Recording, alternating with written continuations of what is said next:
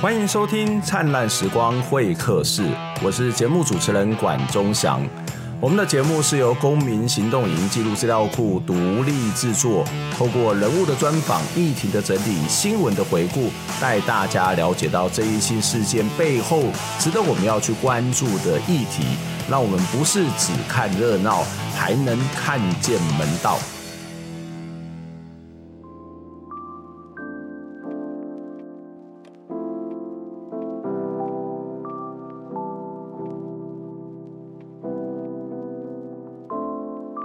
今天在节目当中要来跟大家谈这个议题哦，大家呃，我可能还是要先说明，我是呃台湾高等教育呃工会的这个副理事长。那其实我们一直长期来关注的是高教议题。那为什么要揭露？就是每次当我揭露的时候，就是我们又要谈的是跟高教公会有关的一些议题。所以先让大家知道我们的一个一个背景或者状况，也可以很有一个比较好的这样一个判断哦。那今天要谈的这个主题，其实这一阵子非常热门的，就是有关于桃园县县长参啊，桃园市市长参选人林志坚的。这个学历或者是论文是不是有抄袭的问题哦？那我想，呃，虽然我们可以看到这样的一个事件出来之后，也许在民调上面会有一些稍微的转变，可是真相到底是什么？到目前为止，还得要等到台大跟中华大学他们所做的这个鉴定出来之后，才可能会有比较客观性的答案。那当然，这个问题也会涉及到跟。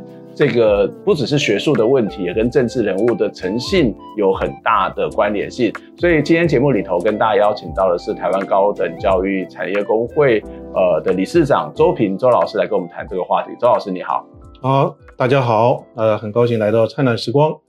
还有会客室，会客室哦，好，我是客人，你是客人，对，好，谢谢谢谢周平来接受我们的这个访谈哦。我想也许可以先请周老师先跟我们简单的谈一下你对于。呃，林志坚这件事情的一些看法好了。嗯，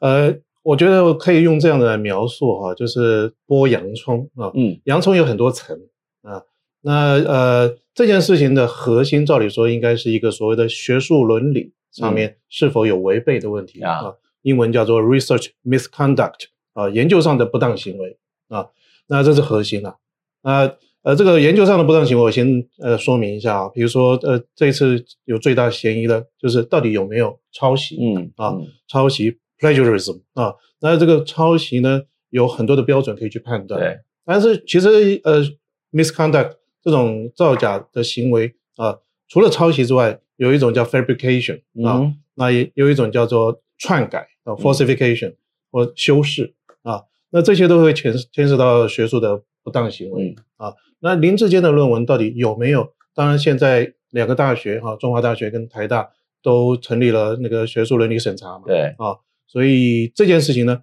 目前呢，我是存而不论。嗯，到底他有没有抄袭啊？那但是呢，这件事情放到现有的脉络来看的时候，它就会牵涉到洋葱的第一层。嗯，第一层事实上就是呃台湾的政党对立的攻防。嗯，那攻的这一方就是一定要证明。啊、呃，用各种各样的论述来证明说他有，呃，有抄袭。防的这一方呢，就力挺他嘛，啊，包括蔡英文也出来力挺、嗯、啊。所以力挺跟那个呃极力的要抹黑，这双方呢都有政治上面的动机啊。就也就是说，他们背后事实上就是权力的竞争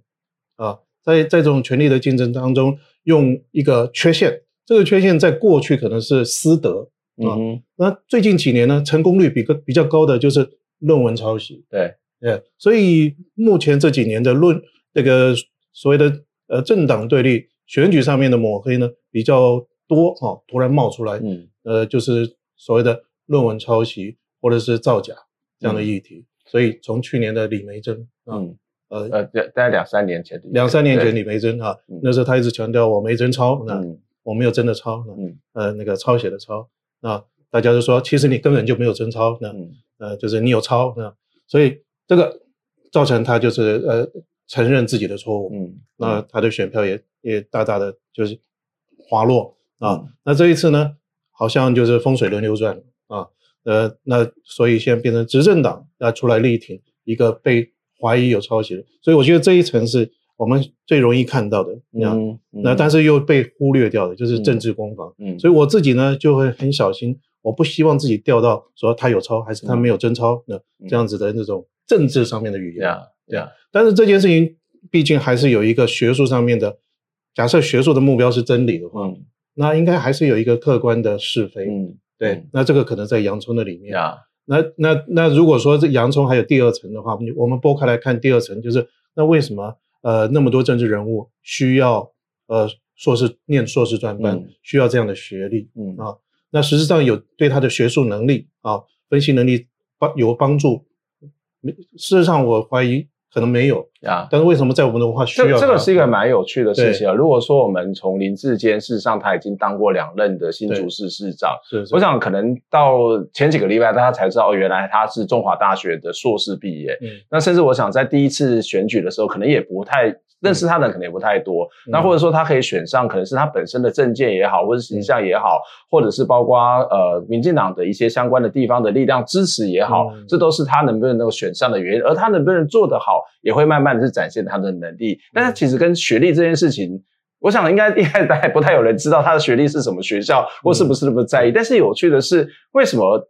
已经是一个民主社会了，每个人都可以参选了。而学历这件事情，好像在这个社会里面又是一个非常重要，特别是参选的一个指标。对，呃，我们也听过一句话啦，就是有人有人主张说学历无用论，嗯啊，能力才重要。但是很奇怪的，虽然很多人这样讲，但是呢，还是有非常多人在乎学历，所以这个值得来考察一下。呃，这个甚至于我们的传统文化有没有在我们的所谓的现代性当中。残留下来某些价值观，比如说传统当中的“学而优则仕”，对不对？对哦，寒窗苦读，十年寒窗苦读之后，呃，这个成绩好，所以后来就当状元，呃，状元之后就可以当官。嗯，那这种“学而优则仕”在今天是不是产产生了一些亚种？比如说，呃，“仕而优则学”，嗯啊，就是说，呃，你成为政治人物，呃，可能刚开始是比较基层的议员啊、地方首长啊，那你是不是还需要有一个学历让你镀金？之后你才有可能更上层楼，嗯啊，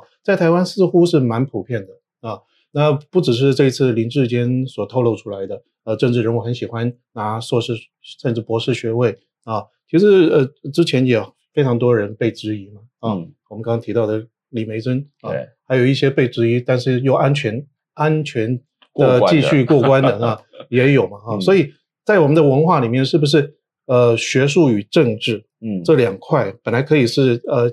呃井水不犯河水的，但他们开始重叠了。嗯嗯，那在在学术上是不是本身也开始堕落了？嗯，那政治上是不是本身也开始觉得我的权利可以让我更有这个掌握真理的那种呃，好像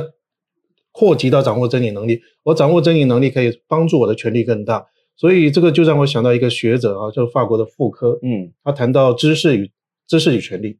啊。照理说，学术界追求的就是知识，知识的目标就是追求真理，啊，它是开放的，没有预设。嗯，但政治追求的目标应该是权力，啊，嗯、权力呃会带带来很大的影响力，啊，让我们去实现我们的理想，或是造福人群。这两个它有不同的逻辑，嗯，但是在台湾的社会文化当中，这两个东西好像盘根错节，嗯，那这里面的学者，呃，或者是政治人物也开始盘根错节，嗯，他们的社交网络。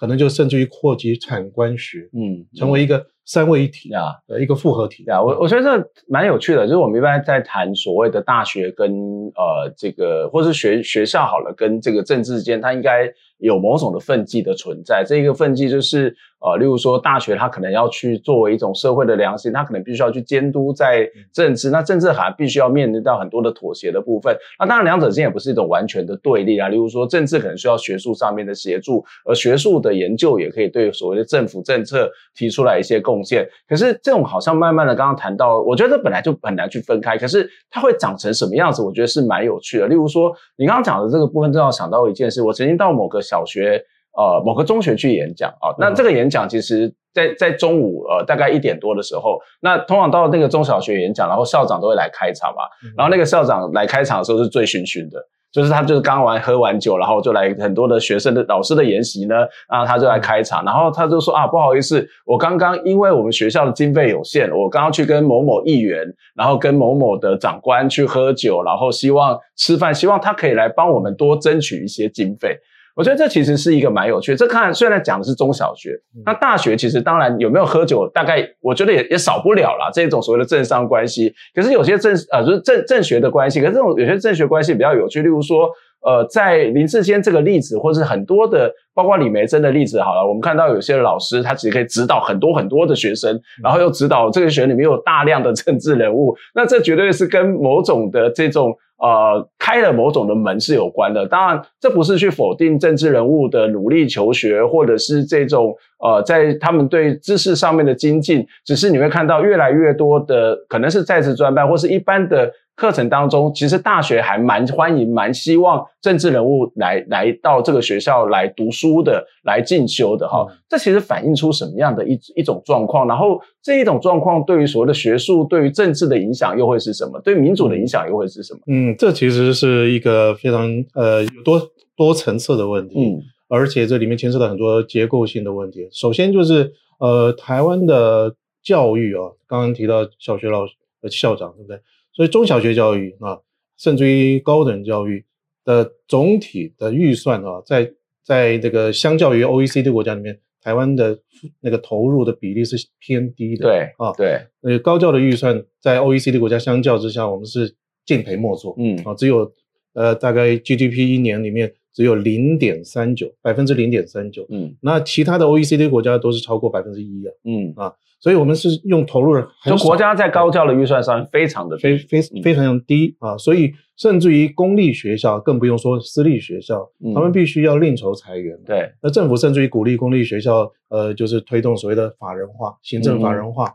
或者后来叫做自主治理法案啊，就是希望他们能够自辟裁员。嗯，这其实就是让这个高教呢远离公共化的方向。我们我们高教工会事实上是希望能够推动的是连私校都要提高公共化的比例，对。但是政府呢态度是甚至于是要让公校呃提高市场化、商品化的比例，嗯，更何况私校啊，这种情况下资源有限，所以呢，呃，学校的主政者就必须是非常政治啊，通过非常政治的方式来进行资源连结啊，跟政治人物。跟呃地方首长、地方士绅啊，甚至于在招生端啊，有各种各样的生源的开拓，嗯，嗯都不免要让他经营关系，嗯，那那我们的文化里面呢，也非常重视所谓的关系主义，对，啊，有关系就没有关系嘛，嗯、啊，所以关系的经营里面，呃，酒精当然就变得很重要，啊，所以呃，事实上有非常多台湾社会的研究发现了，台湾的中小企业的经营啊，那现在谈到小小学校长啊，对，其实。各行各业的经营里面都不免透过酒精哦、卡拉 OK，然后就是关系的经营，嗯，来让呃他们这个组织、他们的系统的目标能够呃达成，嗯，嗯，所以现在的大学确实在这一方面就是越来越向下沉沦，越来越不是以学术作为它的主要的目标，而是有各种各样的手段来获取更多的经费哦，或者获获得更多的生源，所以他们必必须要跟政治产生。呃，某种连结，嗯，那政治上面的连结呢，也对政治人物有一定的好处嘛，嗯。啊，呃，我们说纹纹身啊，其实学历对很多政治人物来讲，就像纹身一样，他身上就多了一些装饰、嗯、啊，这些装饰在在他在权力的追逐上面是会有加分的效果，或者说最起码没有减分的效果。如果大家都是大学毕业，大家都是硕士，你没有的话啊，你可能会被扣分，嗯。啊。很奇怪的就是你念的你念的硕士，写了硕士论文啊，当然如果没没有真正的写的话啊，自己有真的抄的话，有真抄的话，那么你的学术能力没有增加，但是至少不会扣分，嗯嗯嗯，也许学术没有加分，但是你必须要有，所以就变成呃，我觉得学术跟政治现在就变成是共谋了。呀，yeah, 所以你刚刚谈到这种所谓的政学之间的关系，刚刚刚刚谈到这个中小学校长喝酒，那可能也是个例外。可是我也不觉得它是一个纯粹的例外，就是它至少反映出学校经费有限，它必须要透过其他的方法来去征收、征集这个不呃这个所谓的去募款，或者是用其他的这个争取一些支持。我想大学在这部分可能是更明显。刚刚谈到在整个 OECD 上面的比例是一种差到不行的这样的一个状况。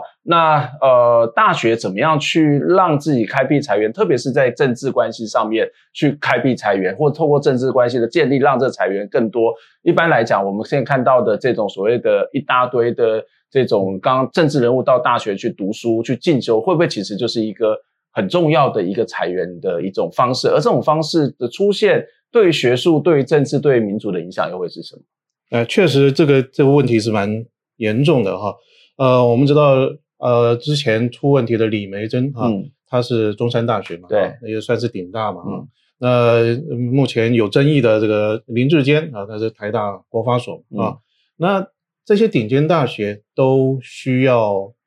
为什么他们会有系统性的需要啊？嗯、因为呃，这种产学专班啊，呃，或者是 EMBA 啊，甚至于有些是所谓的学分班啊，推广教育的学分班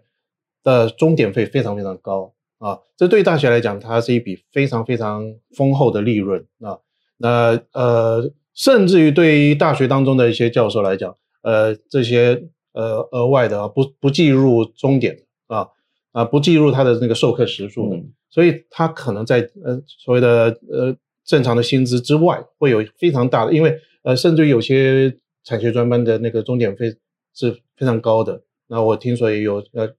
比如说四五千块钱的，嗯、对于教授来讲啊，一个钟点有那么多钱的，那呃，最起码都是千元以上啊，一般的那个。呃，助理教授、副教授、正教授，在学校里面的是没有那么高的钟点，嗯、所以这个对于学校端的校方跟呃教师来讲，它是有利可图的啊。嗯、更何况这个也可能会是成为生源的一部分，嗯，也就是所谓的注册率、招生率、学费啊，因为注册率太低的话，这个学校可能也会被停招或者没错，所以这个教育部作为主管机关也可能会带来压力，嗯，所以他们就是必须要让账面上注册率好看一点，嗯、对。这些是系统性的压力，所以就变成是他们会开拓这个，然后这个开拓呢，也对于那个政治人物来讲是一等于是需求面，嗯，呃，供给供给方就是校方嘛，嗯、他们有这个需求嘛，所以供需刚好就 match 到了啊，所以有很多的政治人物乐于去念，但是这种这种学这种产呃，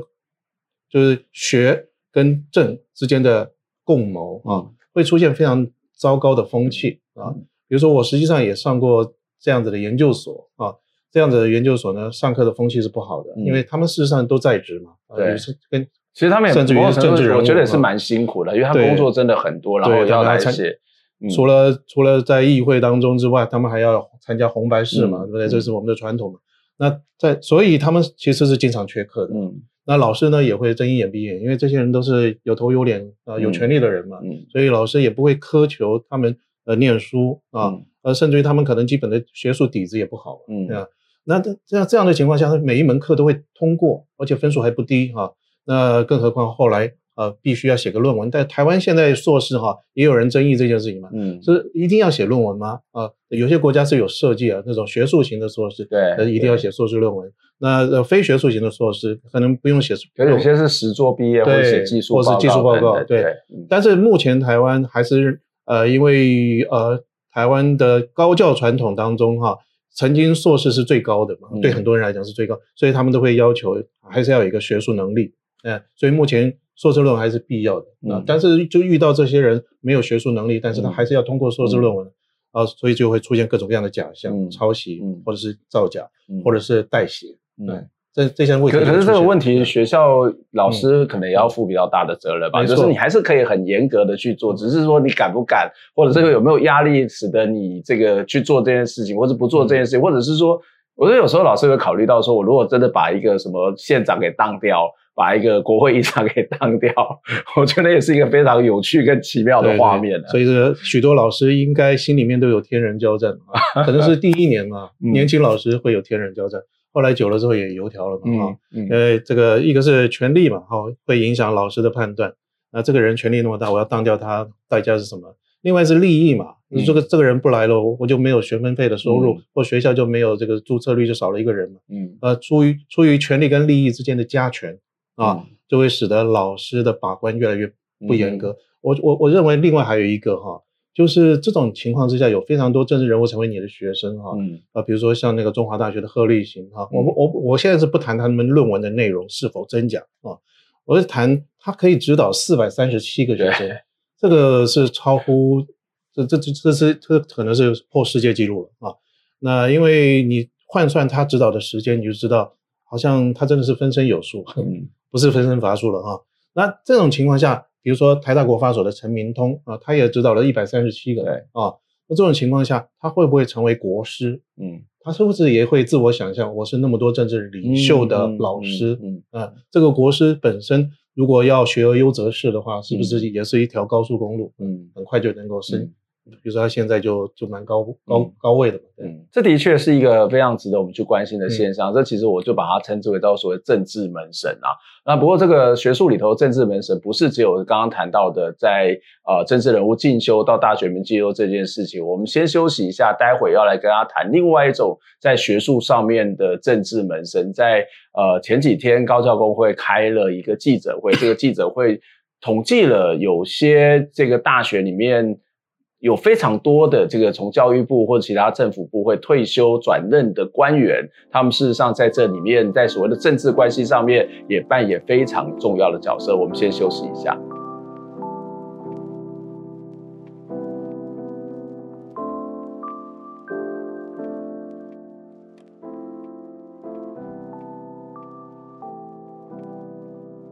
欢迎再次回到灿烂时光会客室，我是主持人管中祥。灿烂时光会客室是由公民行动影音记录资料库独立制作。我们有 YouTube 频道，有 Podcast 频道，欢迎大家能够订阅、收听、收看。也很期待你可以透过捐款的方式来支持我们，让我们可以做更多、更好、更深入的报道以及访谈。透过灿烂时光，透过公库，让我们一起听见微小的声音。今天在节目当中跟大家邀请到的是台湾高等教育产业工会的理事长周平，周老师你好。啊，你好，很高兴来到会客室。对，还有灿烂时光，灿烂时光，这次把它转过来，不错不错。好，慢慢的你就下一次来你就可以念。其实你已经来过很多次了。对对对，就是一直记不起来我们节目的名称，所以我们一定要把它当做绕口令来练习一下。灿烂时光会会会会 会会客室，吃不得不吐槽皮，我这个我会。好，周斌老师其实是一个幽默大师、笑话专家，有空的话可以去南华，其实也不用啦，就参加高教工会的记者会就可以看到这个周老师常常会神来一笔讲很多幽默。风趣的来南滑比较好，这样就不会滑倒，因为很难滑。好，突然间不知道怎么接，没关系，我们还是要把节目继续的接下去。刚刚在上一段，其实我们谈到了从林志坚的这个论文门的事件。来谈这个所谓的在大学里面的政治门神，当然我们并没有特别去谈林智坚论文真跟假，我我我觉得这个其实都很好判断，因为它其实有一些客观性的标准，呃，其实有没有其实是非常非常清楚啊。反正现在也在经过这个学术伦理的审查，我们就来等这个结果出来，再来做相关的讨论哦。不过我想林志坚的这件事情，其实也不是只有在林志坚的身上，在台湾最近这几年这个选举的攻防里面，这个学历抄袭这件事情。常常变成是一个攻防的一个非常重要的一个一一个一个战略的方战术的这种方法哦。但是除了看到这件事情背后看到很多的大学大开大门，然后跟政治之间的暧昧关系之外，还有另外一种政治门神哇，他的层级可能相对是比较高的。就是呃前一阵子呃高教工会开了一个记者会，其实也不是前一阵子，已经开了好几次类似的这样的一个主题，就是。来告诉我们一件事情，在台湾的官方，特别是教育部，有不少的这些退休的，或者是甚至可能还没有退休就转职到大学任教的这些呃前官员们，但他也是一个大学的教授。可是比较有趣的是，他不是在那边单纯的教书，他其实也担负起非常多的行政工作，甚至是大学校长的这样的一种角色哦。我想先请周老师来告诉我们说，前一阵子开的这个记者会的主要的内容是什么？呃。我们上一周呃、嗯、二有一个记者会，谈的是双星教授。嗯，呃，简单讲就是公军公教退休再任私校、嗯、啊，那他会领到双两份薪水，一一一份就是所谓的月退，呃，一份就是私校的薪水。那他私校如果就担任主管的话，他有有主管加级啊、呃，所以加起来是不少。嗯，然后在讨论这个议题、收集资料的时候，我们发现这个双薪教授里面。有一种呢，是所谓的呃学官两期的双双薪教授，嗯、就是他们曾经是教育部官员的，嗯啊，这个现在也有三十多位哦，三十多位，对，这个历年来啊不不断的增加。嗯、我们事实上在二零一六年要求就是呃教育部对这件事情要有给个说法。对，潘文忠啊教、嗯、当时的教育部长，他后来卸任啊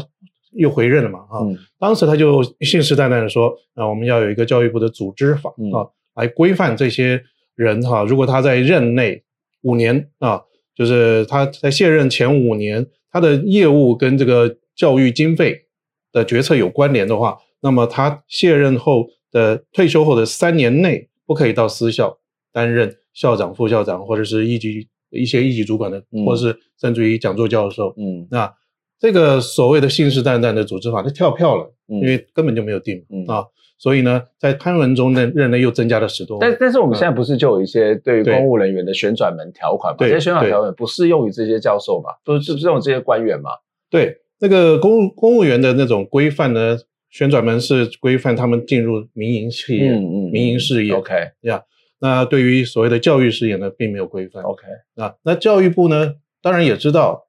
语法没有规范，并不表示它是妥当的。嗯，因为这里面还是会牵涉到对价关系嘛。嗯，所以教育部是有，呃，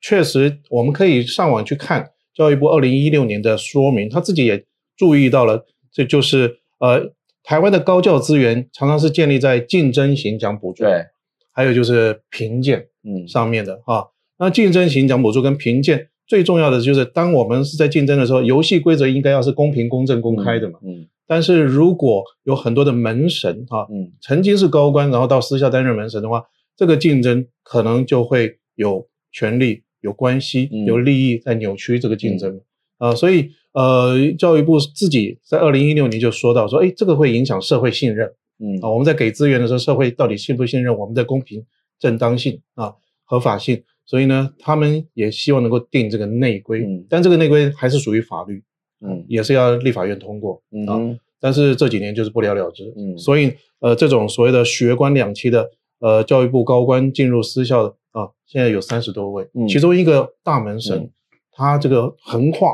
十七个学校，嗯啊，那他的我们计算了他的这个呃呃这十年来啊，他二零一二年退休、嗯、到今年哈、啊，那这十年来他的收入呢？保守估计就有三千三百八十万，嗯，亿，嗯，哎，等一下，应该是三千三百八十万啊，嗯，啊，亿的话是因为我最近看天文学啊，讲到光年了，对，所以有点混淆了。包括你们也知道我博学多闻嘛，哈，那所以这个这个人是谁呢？这个人就是阿基师，嗯，吴清基，啊，不是那个那个阿基师，不是厨师，对，呃，他是高教的义工，嗯，啊，高教的义工，对他自己说的，他是。愿做高教的终身义工，Okay. 所以他是非常多学校。前教育部部长嘛？对，前教育部部部长，他现在是台湾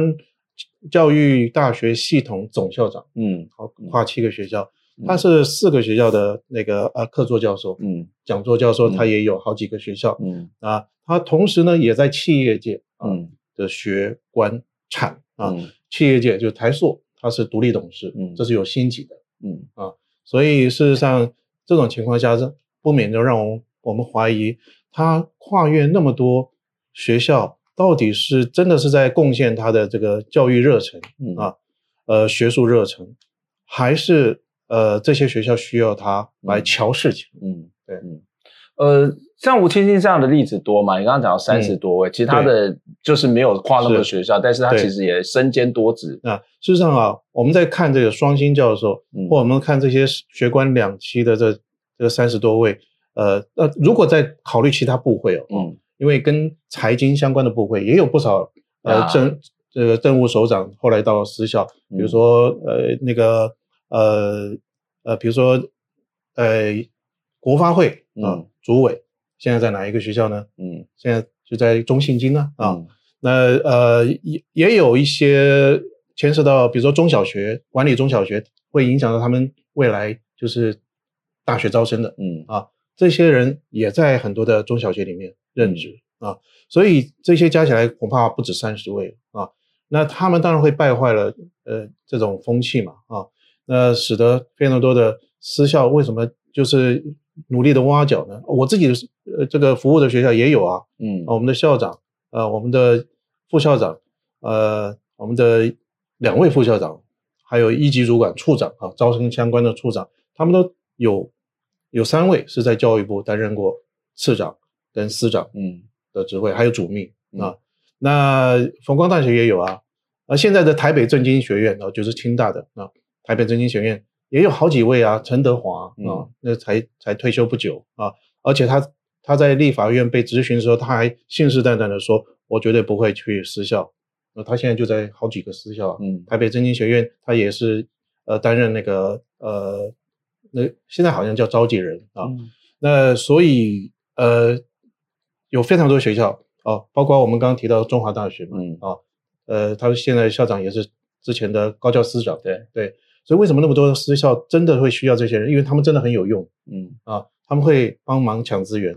他们帮忙就是作证，啊，作证的时候，访评委员来的时候，哎，看到这个前长官啊，在这边，也许就又会比较客气一点，嗯啊，还有一种情况啊，就是我们吴清基啊，前部长他会做的啊，就是有一些濒临退场的学校，嗯啊，可以他可以做什么事情呢？呃，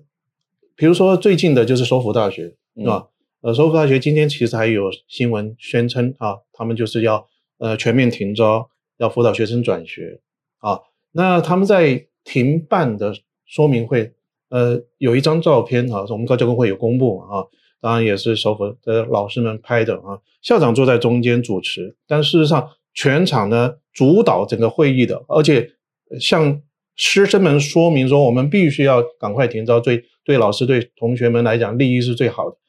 就是吴清基，嗯，所以他也担任首府大学的董事，嗯。啊，那明道大学呢，嗯、之前那个呃外籍生的那个所谓的丑闻、嗯、啊，教育部也去进行了所谓的教学品质查核，哎，这吴清基也在场作证，嗯。啊，他也是那个学校的董事，也都是最近才聘他的，嗯，所以呃，处于这个招生困境或者是濒临退场的学校，也需要这样的董事，嗯。啊，需要很多经费。呃，需要评鉴顺利通过的，也需要这样的董事。嗯，他真的非常懂事。嗯，但是呃，如果这个人他有他的专长，或者是特别是在学术的贡献，嗯、他到大学里面在任教，嗯、或者是你之前提到的双星，嗯、或者是二春教授，这个有什么不好？嗯、那第二个就是，如果他是担任的行政职务，嗯、那行政职务其实他可能会有一些治理的经验，他可能会有一些。或者你刚刚谈到这些所谓的人人际的关系，知道学校呃政府的哪些的经费可以去申请。嗯、那因为我们现在都是所谓竞争型的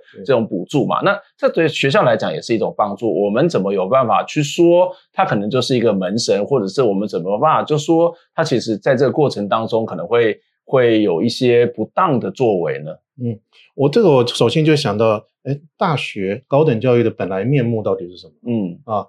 那我就想到韦伯啊，他有一篇很重要的演讲，就是学术作为一种职业。嗯，我觉得说的非常好。其实大学当中最重要的目标啊，应该是学术的热忱。你要把追求学术、追求真理，甚至于某种程度是一种学术自由啊，呃，不受任何政治呃权利利益干扰的追求学术，这样的环境才是大学的本来面目。而为什么现在我们需要那么多的政治人物来学校里面？啊，那就是表示说。大学现在是行政凌驾教学，嗯、行政凌驾凌驾学术嘛啊，所以大学的主体真正追求学术的应该是教师跟学生嘛，嗯、啊，但是现在大学的主体是这些行政人员啊，所以教育行政就使得呃政治系统掌握权力的人，他能够到学术系统来掌握权力，嗯，他复制一种行政化的一种想象来组织大学，这时候大学的学术一定会被扼杀，嗯，所以对。对学术是非常非常不利的，嗯，呃，更何况竞争型奖补助这种设计，一定会让很多学校产生恶性竞争，为得达到目的而不择手段的心态，嗯，所以他们找这些人来，也是为达不到目的不择手段的，呃，手段之一嘛，找这些门神，然后呃，尽量，因为他们很清楚写什么指标啊、呃，什么内容，呃，容易通过。哦，再更何况这个评审是不是真的能够。客观中立啊，这个也是问号嘛啊，嗯、所以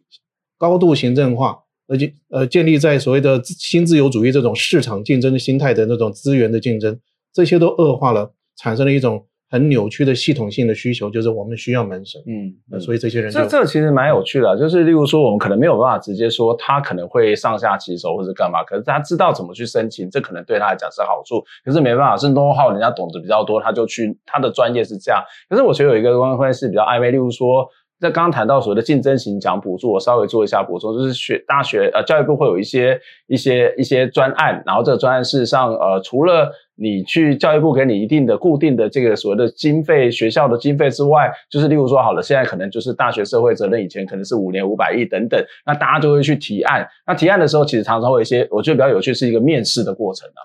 在那个面试的过程当中，如果你是审查委员啊，结果来提案的是你的老师，或者之前的教育部的官员，然后他可能拥有很大的权威，我觉得那个时候很难说，哎，这个这个东西又是一个非常暧昧的，然后会发生什么样的效益，发生什么样的结果，其实是不清楚的哦。不过从另外一个角度来看，刚刚其实周平也稍微点到，是一个系统性的问题，因为这个系统里面出了一些问题，所以才会出现这种角色。这个系统里面出了一些问题，才会让这个角色是有一些。它的空间的存在，所以我们整个系统到底出了什么样的问题？就是呃，晋升型的奖补助是不好的吗？还是说这种刚刚谈到更庞大所谓的新自由主义所造成的这种现象，它它又具体的影响又会是什么呢？呃，其实这个当然有一个呃国际的的背景啊，嗯、就是呃，在美国的雷根总统主政的时候，或者是英国柴契尔夫人主政的时候，就推动所谓的新管理主义。嗯，新管理主义就是大量的让国营事业民营化。啊，那那个民营化的整整个心态呢，呃，沿用到了很多第三世界国家，嗯，当然也包括台湾了哈。就是他们开始也用这种新管理主义的心态来把政府的资源给民营化，或者是外包啊，透透过这种呃，就是计划型的方式啊，让你去竞争，然后呃，政府呢就变成远端操控，它不直接介入，但是远端操控。嗯然后，呃，远端操控的情况之下，他给你资源，但是你必须要让他有一个所谓的克责嘛，克责就需要指标嘛，呃，这个指标就变成呃呃所谓的 KPI 这种东西嘛。嗯、那 KPI 呢，就越来越强调客观的数字，嗯，而客观的数字就有可能让人呢就重数字而轻内容，啊，所以这这这些东西结合在一起，更何况那个所谓的新自由主义啊，其实也是一个国际潮流啊。进入台湾之后，它产生一种扭曲啊，所以这种管理主义的这种强调效率啊，工具理性的效率哦，然后然后新自由主义强调的那种市场的那种利益最大化，有最小成本获得最大利益这种呃市场竞争的心态结合在一起，然后又有一个我们的文化里面很不好的一个元素，嗯啊，它在某些时候不不一定是不好，但是在很多情况下它是不好的，就是阳奉阴违，嗯的这样子的一种文化的元素。结合在一起啊，所以那种效率管理跟那个所谓的市场竞争跟阳奉阴违啊，就是有关系就没有关系的，结合在一起就产生了台湾呃，大概是也是特有的一种呃，具有文化特色又有国际政经 形式的这种特有的怪兽，嗯，啊，就是今天的高教系统性的嗯扭曲，嗯，嗯。我我觉得这个其实还要再加上两个，一个是桥的文化跟关系文化，没错，所以这其实刚刚的分析很有趣，就是它是一个。非常全球化，但它其实又非常的在地性，然后是一个架构性的，但是又是一个人的关系在里面，突然在里面各各式各样的搅和都可能会出现的一些问题，所以也导致了我们刚刚看到了两种的政治门生，一个是大量的这个政治人物到大学里面进修，但我们还是要强调一下，进修绝对是好事，可是当这个进修变成是某种的关系的建立，纯粹的关系建立，或是换取更多的利益，它可能。呃，对学术可能会产生一种伤害。另外一个就是刚刚谈到的这种所谓的高教上面的这些呃比较大咖的这个部长级的、师长级的，到大学里面转任这种高级的一级主管、高级的行政人员，甚至大学校长的这种情况。我最后想要再请呃这个周平帮我做简单的结论：你这两种的政治门神如果一直都存在，你觉得台湾的高等教育或是整体的教育会造成什么样的一些影响？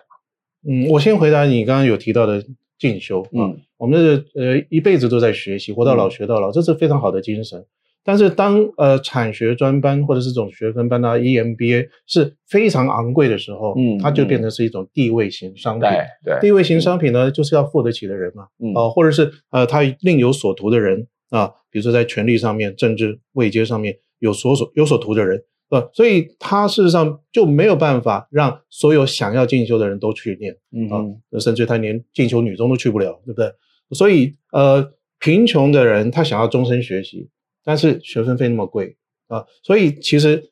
我觉得这整套产学专科恐怕也不是真正的进修啊。对那些阶级可能在家庭地位所得比较不是那么好的人，他要进修的机会其实会受到钱的限制了。确实是，所以它就变成一个很高的门槛，嗯。啊。所以我觉得我们应该要改这个制度啊，应该改成哈，有些国家是这样子的，它没有所谓的产学专班跟一般生这样的区别，嗯，它只有两种区别，一种叫做 full time student，嗯，就全时学生嘛，嗯、一种叫 part time student，啊、嗯，就是呃部分部分时数的学生，让他可以慢慢念，嗯，嗯这这种情况下，老师也不会呃想要赚额外的，因为你都一样，对，开课就是有有一个终点的限制嘛，嗯啊，也不会让老师就是疲于奔命，对。嗯所以现有的这种制度设计，其实就有很，这都是漏洞啊。嗯、啊，现有的这种漏洞，当然就会让很多的所谓的权力啊，掌握政治上面掌握权力的人，有影响力的人，跟学术啊，这个学术呢，呃，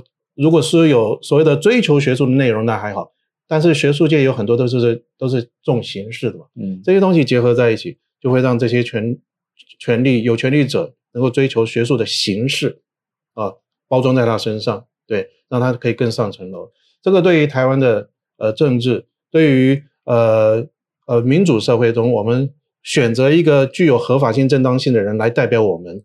来讲，我们会对他失去信任，因为合法性、正当性是民主社会一个非常重要的权力的来源。而这个权力的来源，如果我们呃发现他论文呃就是学术上的操守有问题。我们发现他在欺骗，因为抄袭就是欺骗，嗯啊，造假也是欺骗，伪装也是欺骗，呃，请人代写也是欺骗。那这样的政治人物，呃，对于民主会有伤害，嗯啊，对，因为因为一个人要表里一致，而且前后一致，如果他在学术界是这样做，那他在政治上面是不是也可能会上下其手？嗯，所以我觉得对对于整个所谓的民主文化的伤害是很大的。嗯、那呃，高教本身呃有很多不学无术。尸位素餐的官员到高到大学当中，这个当然伤害更大啊！这是呃台湾